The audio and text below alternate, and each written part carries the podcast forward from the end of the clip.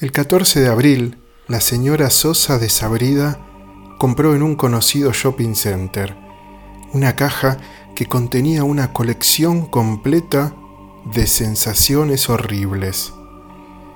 Llegó a su casa a las 21 horas, el señor Sabrida se encontraba de viaje, hizo su habitual cena de pepinitos en vinagre, vio televisión un rato y a las 12 se dispuso a disfrutar de la compra hecha por la tarde.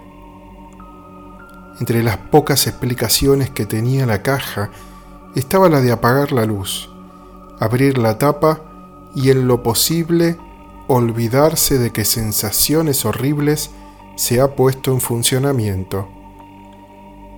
La mujer siguió las indicaciones, oprimió el interruptor y, a oscuras, caminó a tientas hasta la caja. Quitó la tapa y se sentó en un sillón a esperar. Como pasaban los minutos y parecía no suceder nada de lo esperado, la señora desabrida decidió investigar. Sin embargo, al apoyar su mano en el sillón para incorporarse e ir hasta la llave de luz, le pareció palpar algo extraño. Insistió realizando una leve presión con la yema de sus dedos. Sin duda, lo que había tocado era la piel de un ser vivo. Palpó con más detenimiento. Se trataba de una mano arrugada. Instintivamente retiró la suya y la oprimió contra su pecho. ¿Tendrá que ver con la caja? se preguntó. Para confirmarlo, estiró lentamente su mano llevándola al encuentro de la que acababa de rozar. Sus asustados dedos fueron nadando en la oscuridad, demorando el contacto con la mano arrugada. Al fin dieron con ella.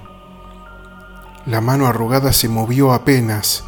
La señora desabrida se estremeció y hasta se le puso la carne de gallina, pero no dejó de tocarla.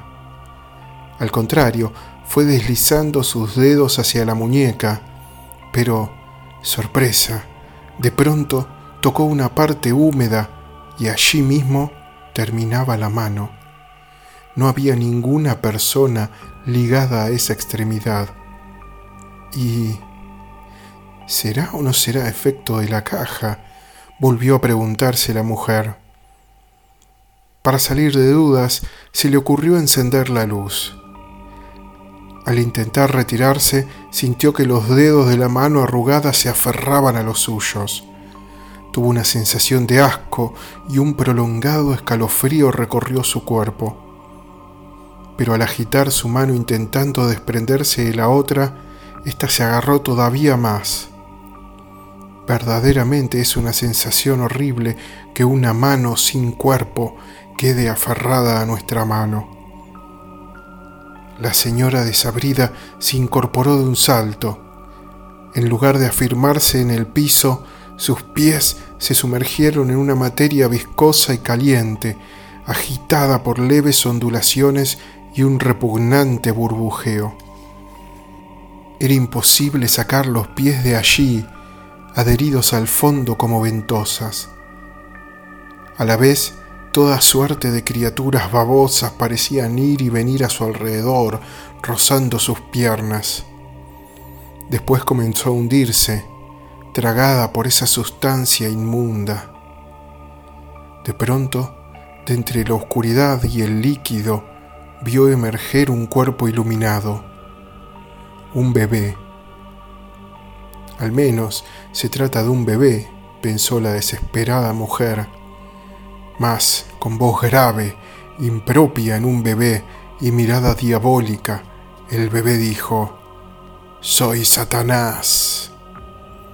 No terminó de pronunciar Tanás, que ya estaba convertido en una vieja desdentada de ojos amarillos. La señora desabrida cerró los ojos espantada, pero aún así seguía viéndola.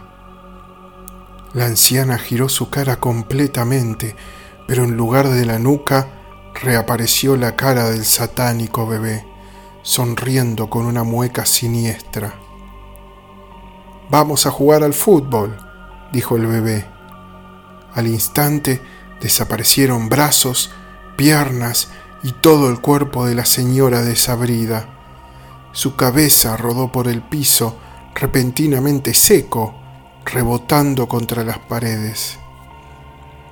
A continuación, sintió que se acercaba a darle un beso a un pariente muerto, un enigmático tío de su marido, muerto diez años antes, mientras miraba bajar un piano de un alto edificio. Todavía conservaba algunas teclas incrustadas en el parietal izquierdo. Le siguieron a esa otras apariciones durante una hora seguida, que era lo que duraba el efecto de la caja de sensaciones horribles.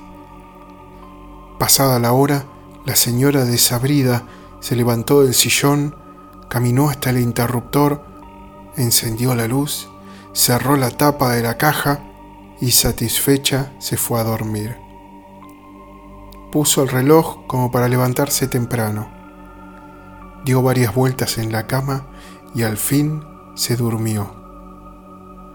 Tuvo un estúpido sueño en el que ella, convertida en mariposa, iba saltando de flor en flor. Sensaciones horribles de Ricardo Mariño.